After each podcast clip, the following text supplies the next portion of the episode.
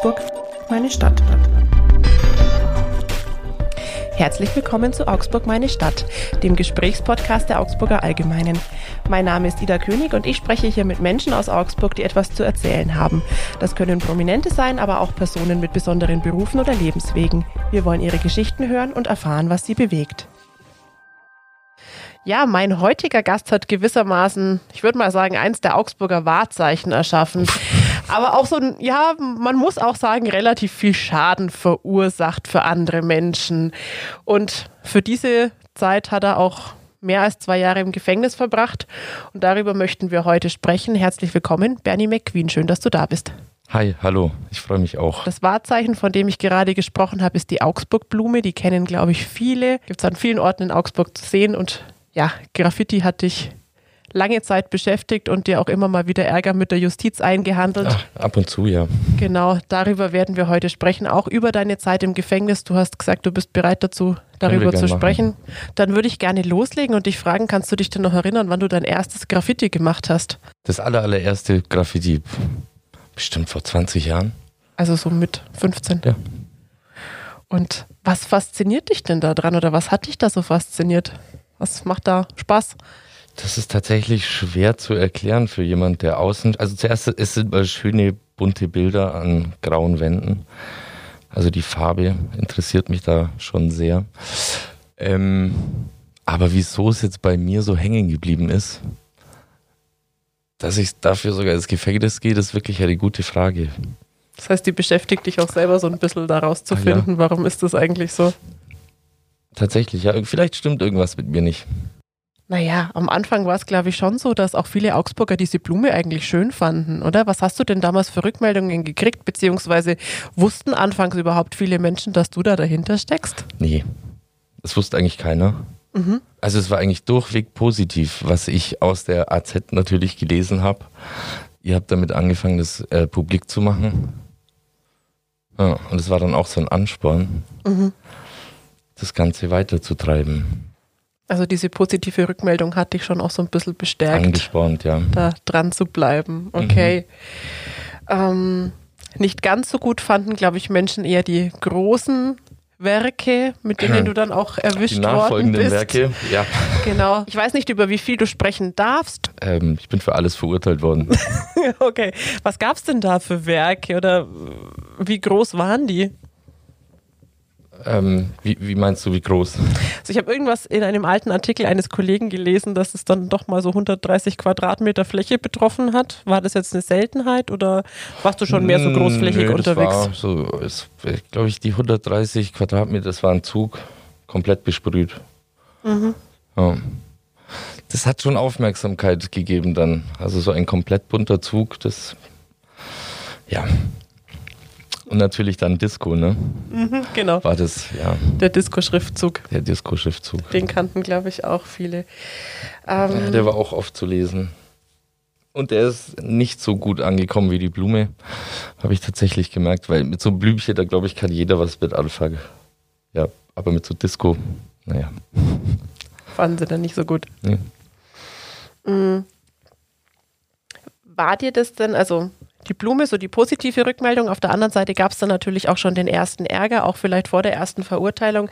Hast du dir da manchmal Gedanken drüber gemacht, dass du da auch einen Schaden bei jemand anderem anrichtest? Also ich habe ja selten äh, persönliche Dinge, also oder ich sag mal, das waren eher alles so, wie, wie sagt man, ein öffentliches Eigentum. Mhm. Das habe ich gern bemalt. So private Eigentümer, das ist, mm, war mir immer schon, es war dann immer eher so ein Versehen. Okay. Ja. Also eher mal so ein Stromkasten oder Nur. einen Zug. Nur. Und keine Hauswände von ja. Privatpersonen. Also es war schon eher immer der Hauptaugenmerk auf ähm, öffentliche Dinge. Hast du da bewusst für dich einen Unterschied gemacht? Soweit, wenn man es erkennen konnte, schon auf jeden Fall. Also natürlich so eine Privatperson, obwohl es haben sich auch Privatpersonen über die Blume gefreut, wenn sie an deren Wand waren. Es war schon eine sehr skurrile Sache an sich, diese Blume. Wie bist ja. du überhaupt auf das Motiv gekommen? Ich auf das mit. Ja, naja, Blumen, Blumen wachsen überall, ne? das ist sehr spontan entstanden. glaube, ganz nüchtern war ich auch nicht, als es, als es dann eben so diesen Schwung gegeben hat, den Drive zu der Blume. Ja, und es geht schnell. Geht schnell, okay. Ja, Sehr gut. schnell. Ja, ähm, ich habe es schon gesagt, wir werden uns heute auch ein bisschen übers ja, die, die Konsequenzen über die Folgen unterhalten, ähm, Die die, dann doch für Dinge. dich sehr, äh, ja, ich würde mal sagen, schon auch dramatisch waren, oder? Ähm, Das Gefängnis, ja, hätte ich nicht gedacht. Also ich hätte es nicht für möglich gehalten, dass man äh, für Graffiti oder äh, für Sachschaden eingesperrt wird, vor allem so lang. Es hat einfach dann doch einfach nicht aufgehört mit den Haftstrafen, die da gefolgt sind. Und dann waren es schnell zwei Jahre und drei Monate. Also du hast eigentlich nicht damit gerechnet. Ja, ich zahle immer ein bisschen Geld und dann passt das schon. Nee, so war das dann nicht mehr. Kannst du dich noch dran erinnern, als dieses Urteil kam und für dich dann wirklich klar war, äh, ja, es ist wirklich so, ich muss ins Gefängnis? Ja, da bin ich zuerst mal in Urlaub gefahren. Wolltest du weg, oder? Zwei Wochen. Nee, auf Flucht, das war nie eine Option. So, Okay. ich bin verheiratet, habe hier meine Wurzeln. Das wären ja, glaube ich, zehn Jahre, hätte ich auf Flucht gehen müssen. Also das wäre dann auch ein bisschen übertrieben gewesen. Nee, ich meinte jetzt erstmal Abstand, also jetzt weniger wirklich fliehen Ach so, vor ja, nee, es war einfach noch eine schöne Zeit mit der Frau zu verbringen und dann war es einfach so, ja okay, heute ist äh, Haftantritt, ich gehe mal rein. Und da war es aber zuerst, äh, ich dachte zehn Monate. So, und das war so, ja okay, jetzt gehe ich mal zehn Monate rein und dann ist eins nach dem anderen gekommen. Ich habe es ja im, in Haft auch nicht lassen können, zu malen. Hab dann da auch nochmal einen Nachschlag bekommen. Also im Ende äh, habe ich drei Monate, äh, drei Jahre bekommen. Drei Jahre Haft. Ich durfte dann früher gehen, bin jetzt auch auf Bewährung. Ja. In therapeutischer Behandlung sogar. Gegen ähm, seine Anti-Graffiti-Therapie. Was das genau ist, das, da würde ich dich gerne nachher noch ein bisschen fragen. Ähm, aber jetzt noch einen Moment auch bei diesem Thema Gefängnis Mhm. bleiben. Also zehn Monate, das war dann noch irgendwie für dich okay? Oder da hättest du gesagt, na gut, dann zehn Monate, die sitze ich schon ab? Ja, das ist so eine, so eine überschaubare Zeit, finde ich. Zehn Monate habe ich auch verdient. Okay, also siehst du dann auch selber so. Es, es war dann schon, ja, so ein Jahr Haft hätte ich verdient. Okay. So gesehen, das zweite und dritte Jahr, das war dann noch so, hätte nicht sein müssen. Okay. So, ich glaube, dieses eine Jahr hätte genügend Ab Abschreckung gehabt für mich. Kam aber nicht so, war dann doch eben länger. Und du hast es jetzt gerade selber gesagt, du hast dann auch im Gefängnis über die ein oder andere Aktion äh, nochmal eine weitere Haftstrafe von drei Monaten draufgekriegt. Ähm, wie waren denn so die, die, die ersten Tage und Wochen und Monate für dich im Gefängnis? Wie sieht denn überhaupt so ein Gefängnisalltag aus? Ich glaube, die meisten können sich ja nicht vorstellen. Kannst du uns das mal Also, erzählen? äh, ich hatte das Glück, ziemlich schnell in die Küche zu kommen. Heißt, ich habe Arbeit gehabt. Ähm, dadurch war mein Tag eigentlich, also ich war acht Stunden arbeiten und danach war Freizeit. okay. Also so ein Tag ging dann doch re relativ schnell eigentlich vorbei, muss ich sagen. Wann wird man denn geweckt im Gefängnis? Äh, äh, 6 Uhr ist Arbeitsbeginn, aber man wird um Viertel nach fünf geweckt. Okay. Ist aber vollkommen in Ordnung, man geht ja nicht aus oder so, man geht sehr früh ins Bett. Ja. Ja. Und dann geht's in die Arbeit für acht Stunden. Mhm, Also von sechs bis um zwei oder so. So. Mhm.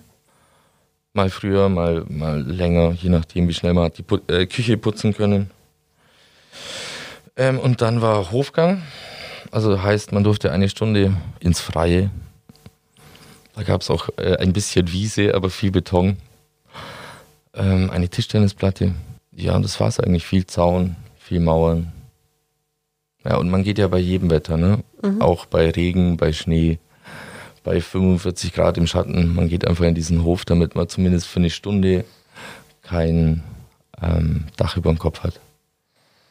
Also das Bedürfnis ist dann bei dir schon da gewesen, auch wirklich nach draußen. Ja. Oder muss man?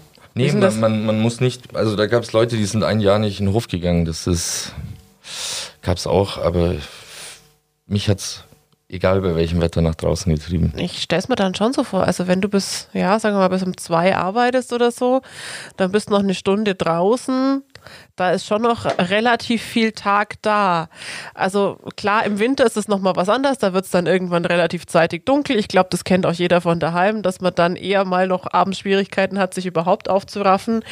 Aber gerade wenn dann die Tage lang sind. Der Sommer ist schlimmer, definitiv. Also der Sommer, wenn es da bis um halb elf noch hell ist und du man wird ja dann ab 8 Uhr wird die Zelle zugesperrt und dann ist man für sich allein also zum Glück, ich habe Einzelzelle gehabt, das war schon auch sehr von Vorteil. Und dann kann man sich mit sich selber beschäftigen. Ja. Also ich habe nicht viel gemacht. Es gab auch nicht so viele Möglichkeiten. Man hat mir Buntstifte und Wasserfarben zur Verfügung gestellt. Alles andere wurde mir wegrationalisiert. Was sie Angst hatten, dass du so, die Wände anmalst? Ja. Ja, tatsächlich. Was auch berechtigt? War ja nicht unbegründet, mhm. die Angst. Ähm, man hat äh, eigentlich eine relativ gute Bücherei gehabt, bei der man sich hat Bücher ausleihen können. Und man hat einen Fernseher gehabt. Ja. Mehr hat man nicht machen können. Mhm.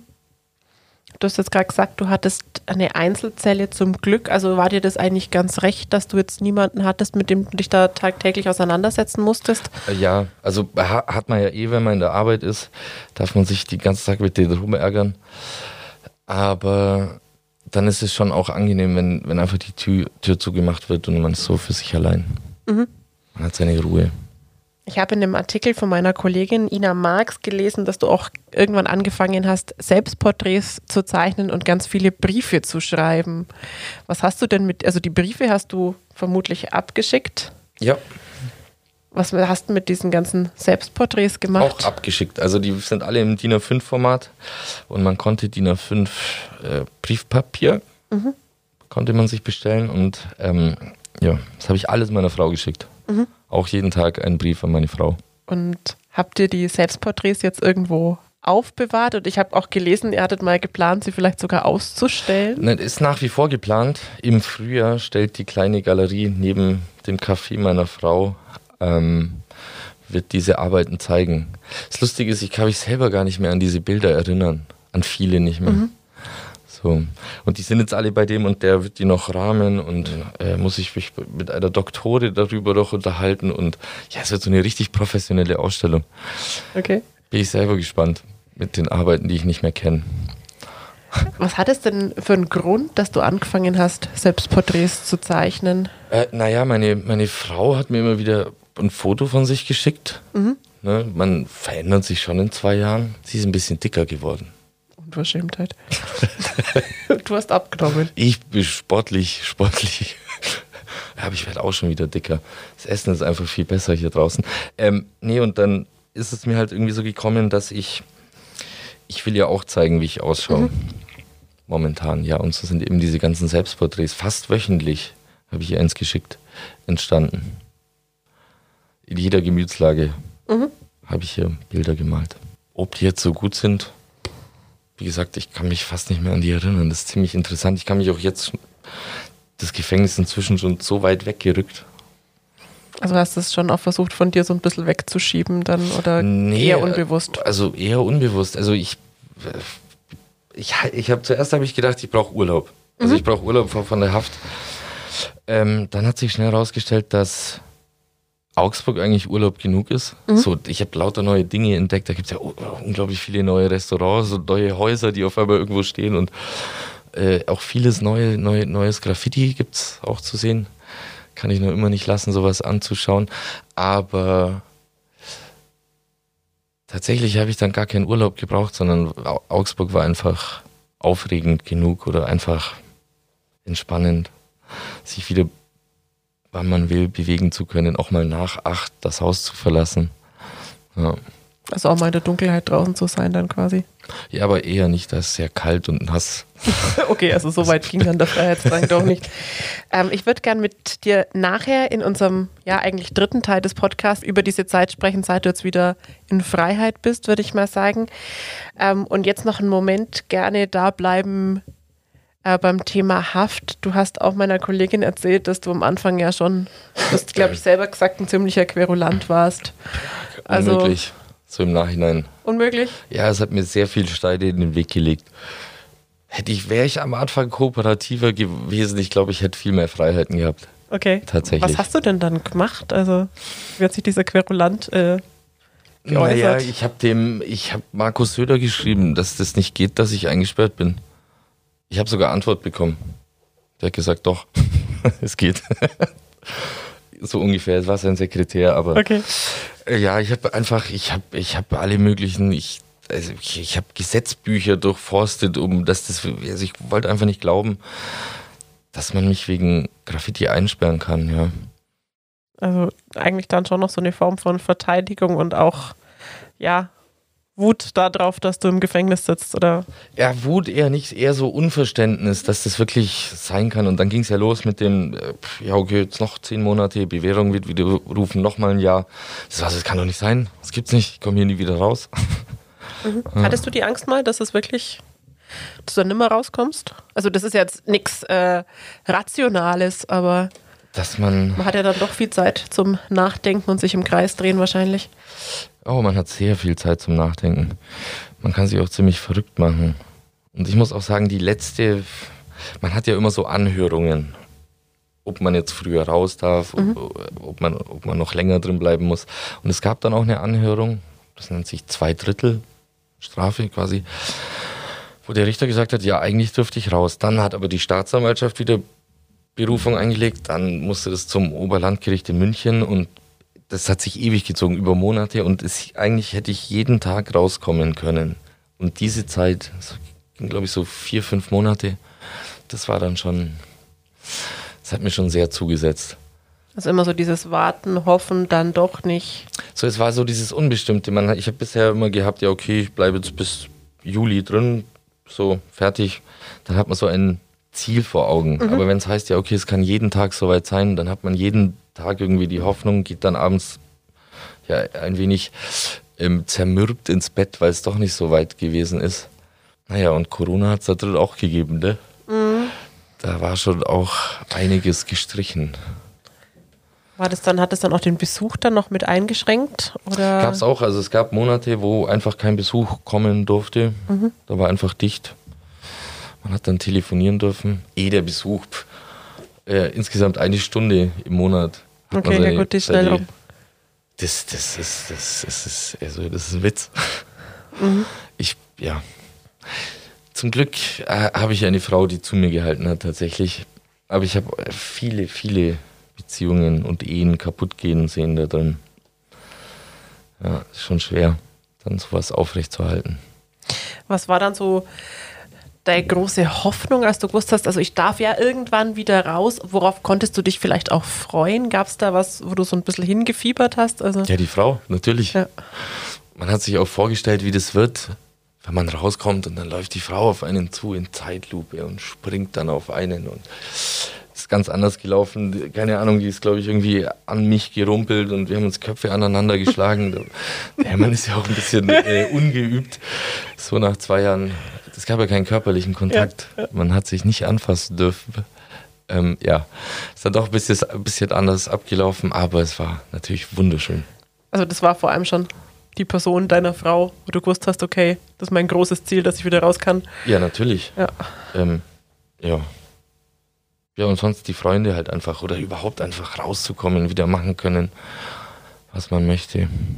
Ich habe auch gelesen, dass du im Gefängnis erst mit dem Schlüssel Kreise an die Wand gemacht hast und dann eben die Farben nicht bekommen hast. Du hast das jetzt gerade selber gesagt, manche Farben hast du nicht gekriegt. Ähm, und dass du dann aber auch eine Therapie im Gefängnis angefangen hast. Du hast das jetzt vorher selber angesprochen. Ähm, Genau. was Eine- hat das ausgelöst oder wie kann man sich das vorstellen? Hat das bei dir wirklich, dann irgendwie, gab es so einen Moment, wo dann für dich ein Umdenken stattgefunden hat? Das Umdenken hat angefangen, als sie mich quasi eingesperrt haben. Da ging es schon mal los, dass das, also es, es kann ja doch sein, dass man eingesperrt wird. Und ähm, man versucht sich dann im Gefängnis schon, es gibt verschiedene Angebote, ähm, die man versucht wahrzunehmen. Und dann war eben ein therapeutisches Gespräch dabei. Mm, Zuerst wollten sie es mich nicht machen lassen. Weil es hieß, ja, das kann man nicht behandeln oder sowas gibt's nicht. Äh, auf Drängen meines Anwalts wurde ich dann ähm, doch zu so einer Therapie, zu so einer Einzelsitzung zugelassen. Ja, dann sitze ich da vor dem Therapeuten und er vor mir und ich glaube, wir wussten zuerst beide nicht, also was wir miteinander anfangen sollten. Und ähm, nach mehreren Sitzungen ist ihm dann vor allem auch klar geworden, dass ich wirklich, naja, ein Problem habe. Ne? Mhm. So, ich habe es nicht lassen können einfach. Und wir haben, wir haben jetzt, wir haben eigentlich eine gute Zeit zusammen gehabt, möchte ich sagen. Also ich habe mich schon immer auf die Gespräche, die einmal in der Woche stattgefunden haben, gefreut und er hat, naja, wie soll ich sagen, er hat mir, es war auch, es war sehr interessant, sich mit jemandem zu unterhalten, der keine Ahnung von Graffiti hat. Mhm. Ähm, ihm, also der hat schon auch die richtigen Fragen dann gestellt und der hat mich schon in diese Richtung gelenkt, dass das im Großen und Ganzen ist das einfach Quatsch, kann man sagen, ne? Dinge anzumalen. Man bekommt ja für illegales Graffiti kein Geld. Das kostet ja einfach nur einen Haufen Geld, mhm. Zeit und alles Mögliche. Und er, der hat mir das einfach aus einer anderen Blickrichtung hatte mir, weil es gab nur dieses Graffiti-Universum für mich. Ich hatte Freunde, die Graffiti gemalt haben. Ich habe mich nur in solchen Kreisen bewegt und eigentlich gar keinen Kontakt zu Leuten gehabt, die das schlecht fanden. Ähm, doch, man hat Kontakt zu Leuten, die das schlecht finden, aber man hört denen einfach nicht zu. So, das ist ah, so egal. Verstehen quasi meine Kunst nicht, oder was so war ungefähr. das für dich? Mhm.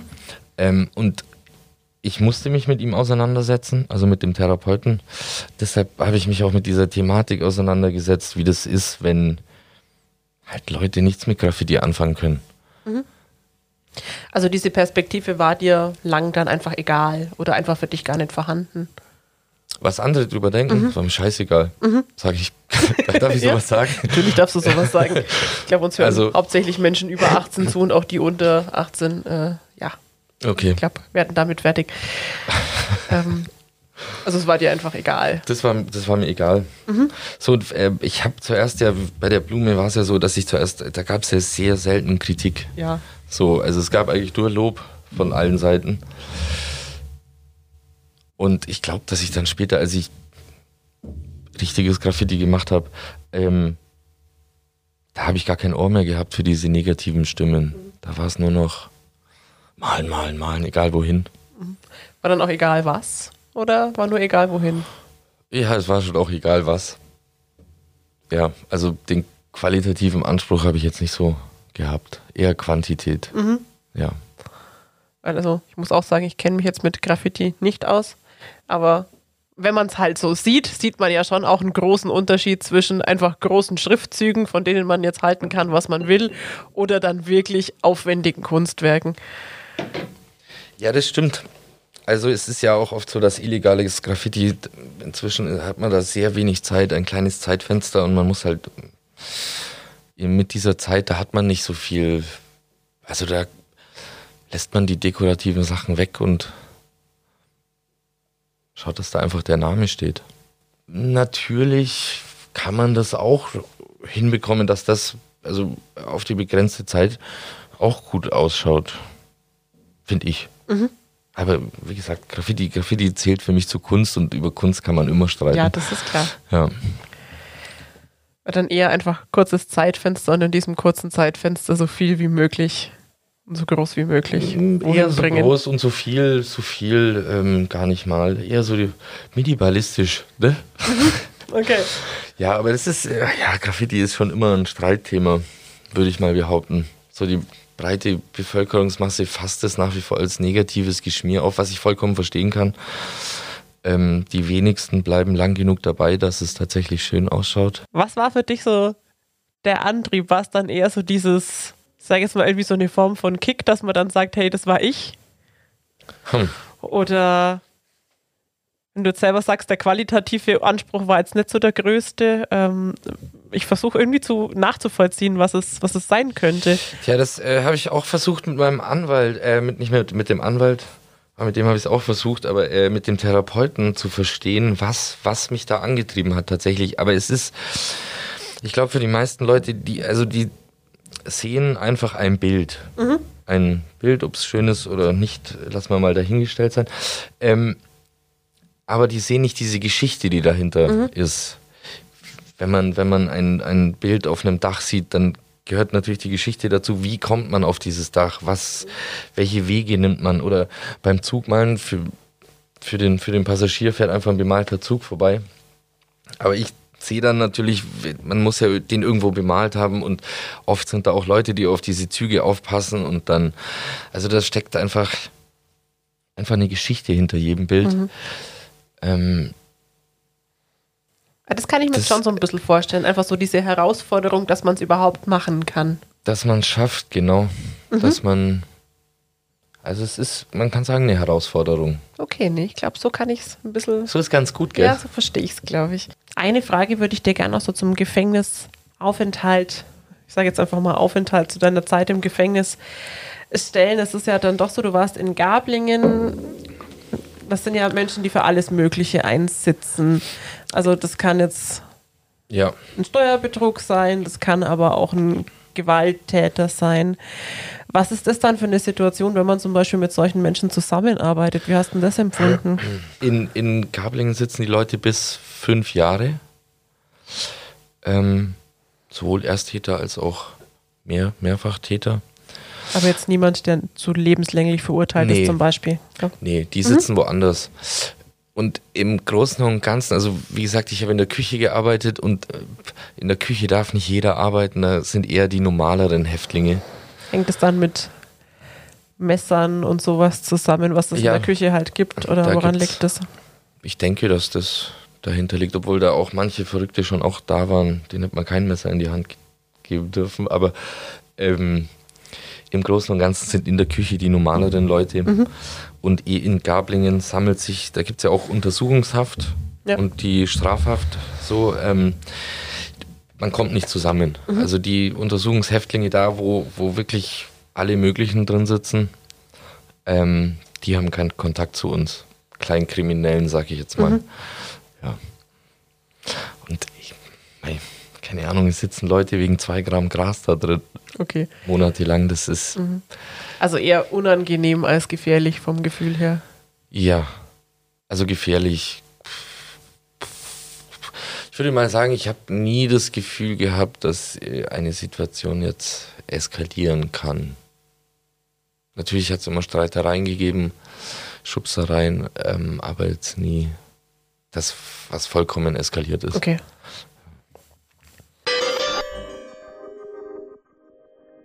Wer unseren Podcast schon länger kennt, weiß, wir machen immer so eine kleine Schnellfragerunde, weil wir ja nicht nur den Häftling Bernie McQueen kennenlernen wollen, sondern auch den Menschen. Ähm, und deswegen habe ich einfach so eine Reihe an Fragen für dich und freue mich über spontane Antworten. Okay. Bist du eher ein Morgenmensch oder bist du eine Nachteule? Äh, inzwischen Morgenmensch, tatsächlich. Früher Nacht, heute äh, Morgen. Kaum muss man zwei Jahre morgens um fünf aufstehen. Tatsächlich, ja. Okay. Bist du grundsätzlich jemand, der sehr spontan entscheidet oder planst du Dinge auch länger? Hm, ich muss inzwischen planen. Aber eigentlich bin ich eher der spontane Typ. Aber ja, ich habe jetzt so einen, äh, so einen Kalender in meinem Telefon. Okay. Ne? Mit dem plane ich sehr viel. Das ist doch, ja, auch eine Form von Entwicklung. wenn man es so nehmen will. Ähm, jetzt, wenn du wieder draußen bist, bist du jemand, der lieber mal den Abend äh, gemütlich auf der Couch verbringt oder bist du ein Partygänger? Ja, äh, definitiv Couch. Ich hoffe, ich stifte dich zu nichts an. Aber ich frage trotzdem, lieber Leinwand oder lieber Beton? Ja. Ähm, momentan Leinwand. Momentan Leinwand. Ja. Farbe oder schwarz-weiß? Farbe. Ja. Bin gespannt, was aus Farbe und Leinwand so entsteht. Jetzt bist du ja wieder zurück in Augsburg, deswegen würde ich natürlich auch gerne ein paar Augsburg-Dinge von dir wissen. Bist du, fühlst du dich eher in der Innenstadt zu Hause oder in einem der Stadtteile? Also ich wohne in der Innenstadt, mhm. daher fühle ich mich da auch zu Hause. Aber ich finde auch die anderen Viertel sehr attraktiv. Ich war gestern auf dem Brecht-Festival mhm. in Lechhausen. War ich noch nie. Ich bin Straßen entlang gelaufen, wo ich noch nie war. Ist schon auch interessant. Ich finde, dass jedes Viertel so seinen Reiz hat. Aber zu Hause bin ich in der Innenstadt. Da ist Dem meine Hut. Brechtfest. Du hast deine Hut, das ist doch schön. ähm, Brecht-Festival nimmt es vielleicht so ein bisschen vor, äh, vorweg. Lieber ins Stadion oder ins Museum? Museum. We- Wenn wir gescheite Museen hätten, ne? Was fehlt dir? Was Boah. hättest du gern? Boah, eine zeitgenössische äh, Galerie für, für junge Künstler. Irgendwie ist das eine sehr zerstreute äh, Museen-Galerielandschaft hier in Augsburg. Ja, schauen wir mal, was sich da machen lässt. Ah, hat da jemand Pläne? Ja, Okay, schauen wir mal. schauen wir mal. Ist noch nicht ganz spruchreif. Na dann, bleib mal dran. Bist du lieber mit der Straßenbahn unterwegs oder mit dem Fahrrad? Fahrrad. Es ist einfach das Schnellste. Ja, in Augsburg sich von A nach B zu bewegen. Und kostengünstig. Äh, Gestern bin ich zwar Straßenbahn gefahren, aber die Ticketpreise, puh. Huh. Vielleicht ist es auch mit der Innenstadt schon mit drin. Ähm, lieber am Rathausplatz oder im Wittelsbacher Park? Äh, Wittelsbacher Park. Also eher Natur, Eher Natur. tatsächlich, ja. Und machen wir da einen mini-kulinarischen Ausflug. Deine Frau hat einen Kaffee. Bist du eher so der Falafeltyp oder eher der Zwetschgendatschi-Mensch? Naja, dass da das eine deftig und das andere süß ist, äh, würde ich mich zu beiden zählen. Ne? Das Okay. eine zuerst und dann als Nachspeise den Zwetschgendatschi. Okay, na gut. Gibt doch immer wieder Menschen, die sagen, boah, nee, also süß geht gar nicht. Mag ich nicht. Gehöre ich nicht dazu. Gut. So, jetzt möchte ich gerne mit dir darüber sprechen, wie es für dich ist, seit du wieder in Freiheit bist. Du hast meiner Kollegin damals gesagt, warst du gerade aus der Haft entlassen. Er hat unmöglich, sie, die Ina. Ja. Die hat mich einfach überfallen. Zu Recht, unser Job. ähm, da hast du damals gesagt, äh, du musst erst wieder ankommen. Hast du denn mittlerweile das Gefühl, dass du wieder angekommen bist? Ja, voll und ganz. Ich wurde auch nicht geschont, muss ich ganz ehrlich sagen. Meine Frau hat mich einfach, ich, also ich, die hat mich auf jede, auf jede Veranstaltung hat die mich gezerrt und ja, Hat einfach beschlossen, jetzt bist du wieder da jetzt bin ich wieder da. äh, Und das geht auch wieder der sich Alltag los. tatsächlich bei ihr so angefühlt, als ob ich äh, nur gestern, also seit gestern weg gewesen wäre. Das ist ganz eigenartig. Mit der hat Mhm. das super funktioniert. Da gab es gar keine Annäherungsschwierigkeiten. Ja. Merkst du manchmal, dass du weg warst? Ähm, ja, tatsächlich. Ich habe zwar nicht viel verpasst, weil hier draußen war ja auch keine schöne Zeit. Ja. Ähm, aber die Leute haben sich ein wenig verändert. Also manche natürlich überhaupt nicht, aber dann gibt es schon ein paar Menschen, die noch seltsamer sind als davor. Ich glaube, da hat eben Corona Spuren hinterlassen. So. Ja klar, du Das hast die ja Corona-Zeit auch- natürlich ganz anders erlebt oder Ja, vielleicht. gar nicht. Ja. Ich war eh eingesperrt, von Ja. daher. Äh, ihr wart ja auch irgendwann mal eingesperrt. Eigenartig, ne? Eigentlich schon, ja. Also ich bin rein, da hat Corona angefangen, ich bin raus, da war es vorbei. Kann man sagen. Wie hat sich denn für dich so entwickelt? Du bist, glaube ich, im Oktober 22 freigekommen, Mhm. oder? Ähm, Fünften, glaube ich. Fünften war das ja, Anfang Oktober. Was hat sich seitdem in deinem Leben verändert? Vielleicht auch im, also wenn man jetzt mal auch die Gefängniszeit vielleicht sogar auslässt, äh, was ist neu? Was hast du seitdem so für dich? Bist was angegangen oder? Naja, ich mal nicht mehr illegal. Das, ist, doch schon mal ein großer Schritt. Also das, wie gesagt, das hat sehr viel Zeit auch in Anspruch genommen, eben dieses illegale Malen. Ähm, also das fällt weg. Ich habe jetzt Zeit. Und äh, ich habe auch ein Atelier, verbringe viel Zeit in diesem Atelier. Schaue tatsächlich viele Ausstellungen an, eher in München, weil da ist mehr geboten als in Augsburg. Ähm, aber sonst bin ich eigentlich derselbe geblieben. Ne? Also viel Zeit für Kunst. Nach wie Viel. Zeit für Kunst nach wie vor. Jetzt anders. Und kulturelle Arbeiten, äh, also kulturelle Sachen machen, mit der Stadt sich rumärgern. Das, aber das ist ja wie früher. Ja, Okay. genau. Ähm, ich habe alles Mögliche gelesen, was du an Plänen hast. Äh, ich habe mal was gelesen von dem Kunststudium, das ist schon relativ lange her. Ich weiß gar nicht, ob du das gemacht hast. Nee, Dann habe ich gelesen, du wolltest eine Kochausbildung machen und dass du zum Kulturmagazin wolltest. Äh, was ist es denn geworden? also ähm, kürzlich war ich tatsächlich äh, an der ADBK in München und habe mir mal angeguckt, wie man da studieren kann. Also der Plan ist noch nicht ganz so verworfen. Vor allem, weil da auch Studierende sind, die älter sind als ich. Ist auch ganz lustig. Aber ich glaube, Kunst, Kunst kennt kein Alter im mhm. Studium. Hätte dich das abgeschreckt, wenn da jetzt nur Leute Anfang 20 gewesen wären?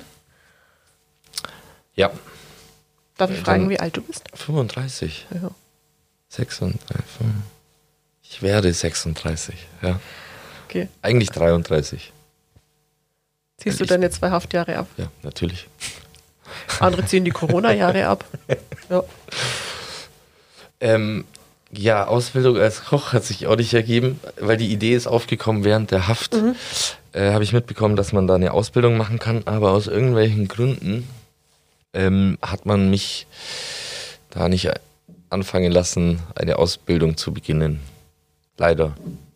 Weil ich hätte sie ähm, in der alten Liebe fertig machen können. Wärst da sogar an einer tollen Adresse gewesen. Mhm. Hast du erfahren, warum du es nicht machen durftest?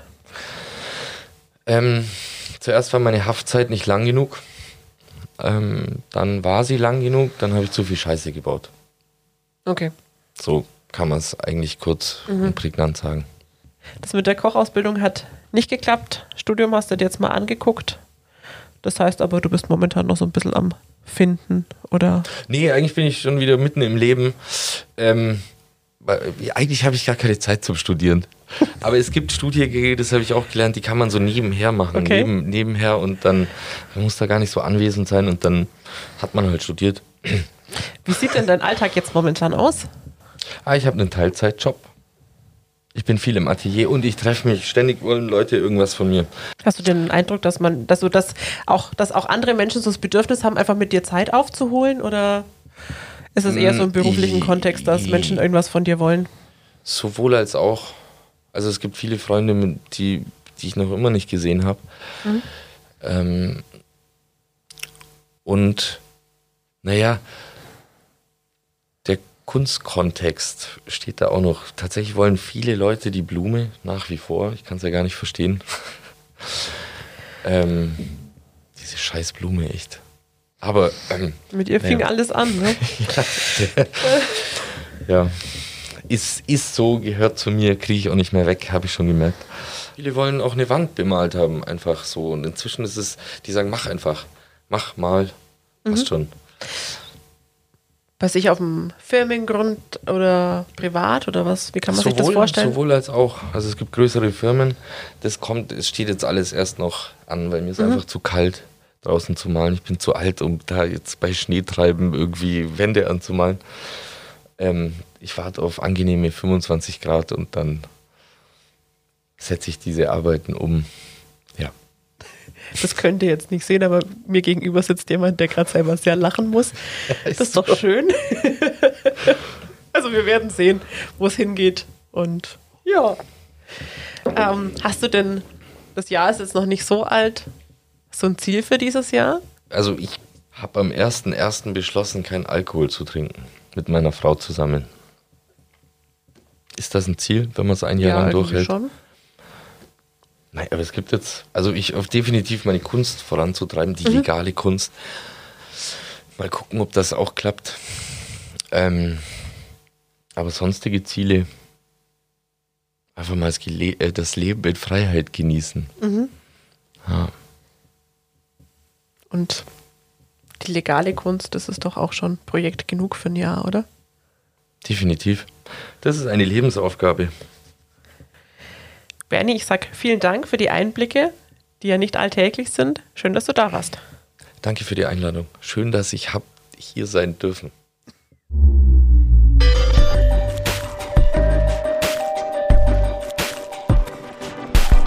Das war Augsburg meine Stadt.